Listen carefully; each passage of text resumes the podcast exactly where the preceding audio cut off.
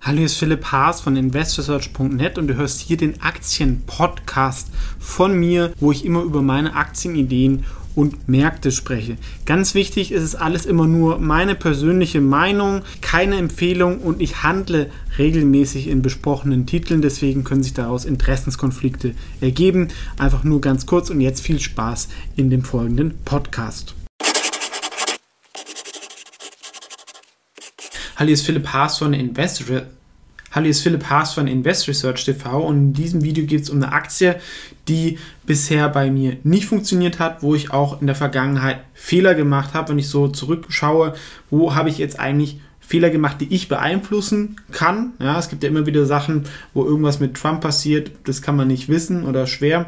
Aber was ich sicherlich falsch eingeschätzt habe auf Aktienebene sind diese Kreditanbieter.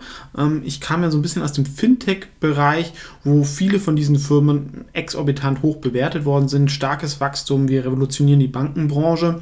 Und dann ähm, mit der, sag ich mal, Corona-Krise auch schon davor, 2018 in China, sind diese Dinge komplett zusammengekracht und darin sieht man auch, der Markt kann dann plötzlich zu einer Firma, die davor, wo man gesagt hat, ein 20 KGV ist günstig, plötzlich triten die zum 2 oder 3er KGV, weil der Markt komplett das Vertrauen verloren hat, denkt, es sind Zykliker oder es gibt irgendwelche regulatorischen Sachen, was dann die Geschäftsgrundlage entzieht, was ähm, dann schwierig wird. Das ist sicherlich ähm, falsch. Deswegen ist vielleicht für mich ähm, Ferratum auch eine emotionale Aktie. Ich habe mich auch intensiver mit diesen Geschäftsmodellen auseinandergesetzt in China, USA und in Europa ist eigentlich Ferratum da die ähm, börsengelistete PurePlay. Was machen die? Es war mal ein Mikrokreditanbieter, das heißt, ich habe irgendwie, sag ich mal, für ein oder zwei Monate zu sehr, sehr hohen Zinsen so 500 Euro verliehen in das in verschiedenen Ländern. Diese Leute wurden davor irgendwie von solchen Pfandleihern oder, sag ich mal, sehr dubiosen Gestalten bedient und das wurde halt online abgedeckt. Ja? Der Markt ist da relativ groß es gibt halt schon viele Leute, wenn dann irgendwie mal ein Auto repariert werden muss oder ich einfach schnell Geld brauche, dass die das nicht haben. Ähm, das ist natürlich per se nicht ideal, wenn man dann in eine Schuldenlawine ähm, reinkommt. Andererseits ist vielleicht die Alternative halt noch schlimmer und ähm, wenn man dann wieder einen, Job findet oder sag ich mal ähm, das Geld dann im nächsten Monat dann wieder hat, dann kann es trotzdem auch mal Probleme lösen. Trotzdem ist das halt ähm, nicht einfach, das Geschäft. Ich muss neue Kunden gewinnen, was teuer sein kann.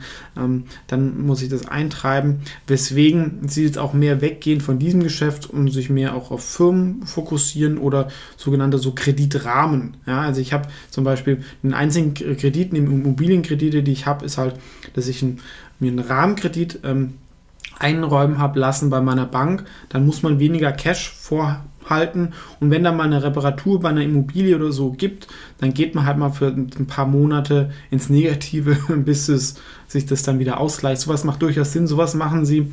Auch Firmenkredite, auch so Ratenkauf. Ähm, also dieses Geschäftsmodell ist natürlich sehr, sehr äh, groß. Das ganze Bankensystem, Kreditsystem, aber es ist einfach zyklisch und es hängt einfach davon ab, wie günstig kann ich Kunden gewinnen und wie gut ist mein Kreditalgorithmus. Und per se gibt es halt auch immer relativ viele Sachen, die ich halt irgendwie ähm, bewegen kann, wie ich das dann bewerte. Ähnlich wie eine Bank ist deswegen so ein bisschen eine Blackbox. Wir sehen, von diesen Mikrolohn sind sie inzwischen weggegangen und haben vor allem halt ähm, Plus Loan Credit ähm, Limit und auch jetzt mehr solche Firmenkredite. Der normale Prime Loan wird von den normalen Banken bedient. Sie machen aber halt auch, sag ich mal, digitales Marketing, Datenanalyse, dass das wirklich schnell ausgezahlt wird, dass das alles Onboarding digital funktioniert dass man sehr schnell sein Geld bekommt. Ja. Ich glaube, da liegt gerade bei Firmen wirklich noch viel Potenzial, weil wenn ich jetzt irgendwie als kleine Firma schnell Geld brauche, sind Prozesse bei einer Bank sehr langwierig, verstehen oft dann nicht die digitalen Daten. Ich glaube, da hat ein Online-Pure-Player ist da im Vorteil von den Kosten äh, von dem Produkt gegenüber einer normalen Bank. Und was auch spannend ist, sie hatten auch mal so N26, eine Neobank, das hat nicht richtig funktioniert. Soll es jetzt einen Relaunch geben? Idealerweise machen sie vielleicht auch eine neue Marke, weil Ferratum halt eher so mit so Mikrokrediten ähm, verbunden ist, was jetzt nicht das Schönste ist. Ja? Ähm, und ja auch immer wieder so im Fokus steht. Wie verdient man da jetzt Geld? Ne? Wenn ich jetzt für 25% das verleihe, dann sind irgendwie 5, 6% muss ich abschreiben, die sind weg. Ja? Und 5% kostet mich das Geld und das dient dieser Zinsspread von 15%, was dann bei mir als Gewinn übrig bleibt, was doch, ja, ich mache aus Geld mehr Geld auch ein skalierbares und schönes Geschäftsmodell ist. Vor allem der Markt ist halt gigantisch groß. Ja, allein Firmenkredite ähm, für kleine Firmen ist 400 Milliarden. Es gibt in Europa ähm, sehr, sehr viele von diesen Firmen. Ähm, und ich glaube, bei Firmenkrediten kriegen sie auch mehr Rückenwind vom Staat, weil der Staat will ja, dass Firmen Kredite aufnehmen, investieren, Leute einstellen, Sachen kaufen. Anders als bei Konsumkrediten, ähm, wenn da irgendwie Leute in, sag ich mal, in diesen Schuldenlawine reinkommen, wo sie nicht mehr rauskommen, da gibt es dann eher halt ähm, Sachen, dass der Kreditrate irgendwie bei 30 Prozent gecapped ist. Also in vielen Staaten gibt es da ja solche Caps. Ähm, und auch Konkurrenten wie zum Beispiel Wonga oder äh, Creditec aus äh, Deutschland, was ja auch mal so als Hightech, ähm, Fintech angesehen wurde. Die sind pleite gegangen. Da kann man natürlich immer so ein bisschen fragen, was macht jetzt Verratum so viel besser? Also sie sind weniger bekannt, ist es der Kreditalgorithmus, sind sie kostengünstiger und das kann man halt schwer beurteilen. Ich bin halt bei so einer Sache schon einmal drauf reingefallen, deswegen habe ich da immer so ein bisschen ähm, Bauchschmerzen. Andererseits kann man natürlich auch argumentieren, ist es weniger Konkurrenz ist weg und sie sind halt ähm, da jetzt ein Anbieter, auch Funding Circle, das wäre zum Beispiel auch ein Beispiel, was als Fintech an die Börse gekommen ist, aber eigentlich halt auch nur ein Kreditanbieter ist und dann mit der Krise auch ziemlich abgestürzt ist. Jetzt muss man halt abwarten, wie sich das mit Corona auswirkt langfristig ähm, das mit dem Impfstoff ist sicherlich ähm, positiv, dass dadurch halt auch ein Silberstreif am Horizont gibt.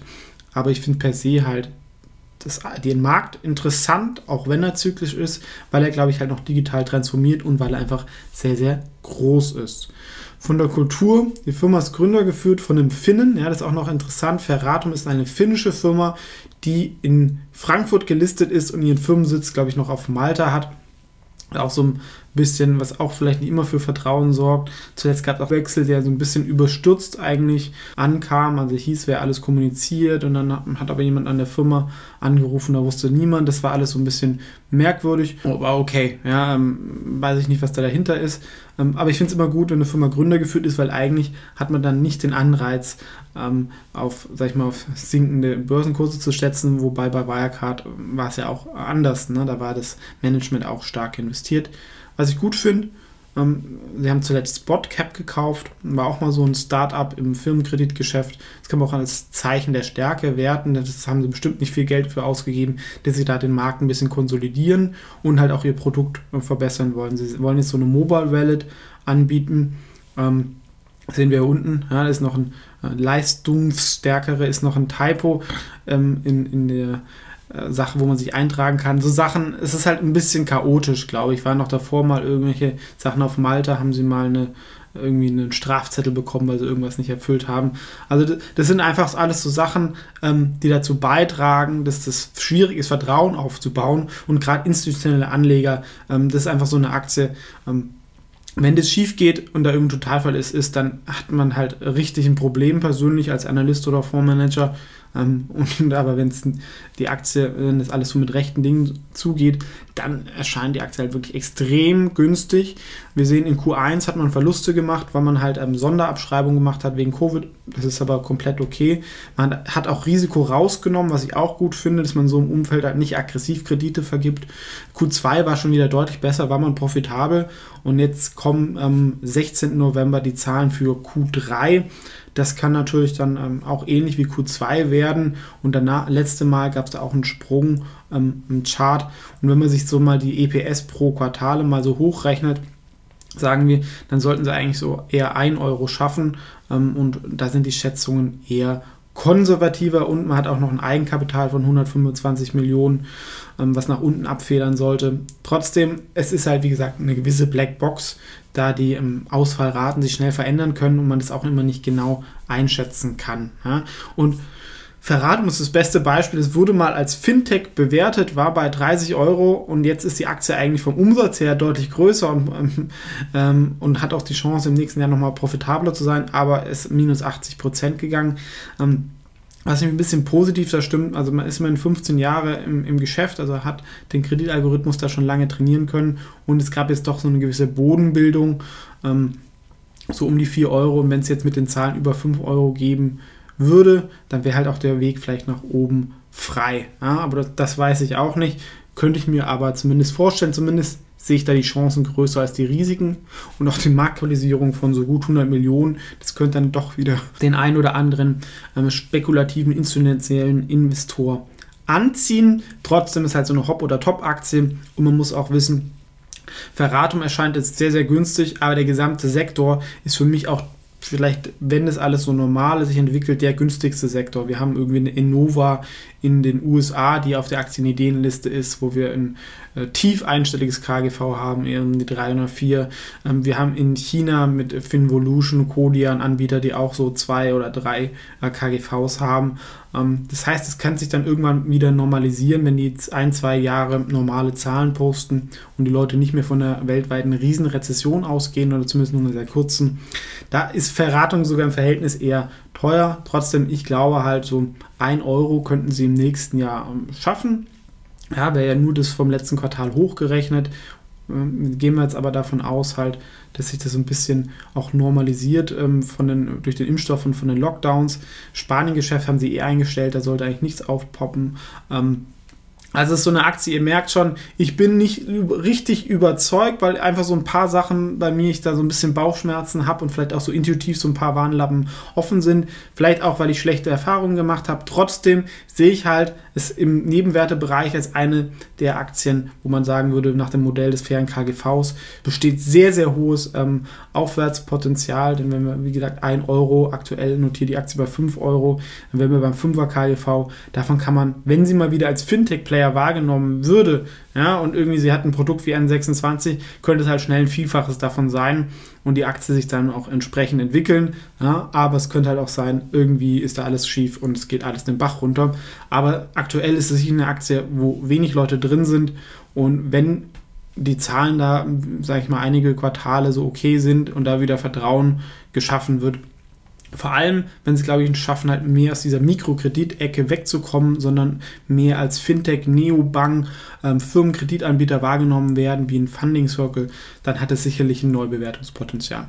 Aber, wie gesagt, gerne natürlich kommentieren, was findet ihr bei der Aktie interessant? Ähm, kennt ihr die schon? Was würdet ihr euch eher anschauen? Was ist eure Meinung dazu? Lerne ich auch gern ähm, was dazu. Ich habe, wie gesagt, eine kleine Position als spekulative Beimischung privat und auch in den Wikifolios, Nebenwerte Europa und Venture Capital Strategies. Ähm, aber ich traue mich auch keine größere Position. Aber das ist zum Beispiel ein Vorteil, was ich in den Wikifolios habe.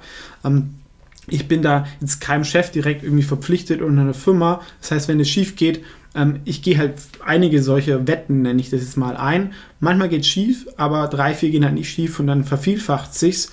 Und das ist dann per se immer noch ein gutes Investment. Und ich habe ähm, halt nicht so das Risiko, richtig doof dazustehen. Und, oder ich gehe dieses Risiko ein, weil ich weiß, dass ich nicht alles weiß.